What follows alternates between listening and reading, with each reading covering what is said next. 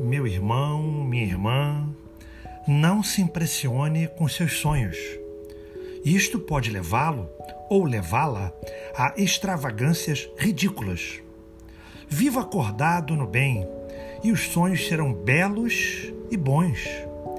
Se alguma característica de verdade lhe for revelada no sonho, aceite-a com plena simplicidade. Mas não se deixe levar a interpretações supersticiosas. Procure sempre o lado bom das coisas. Viva no amor, viva na fé. Graças a Deus, graças a Jesus.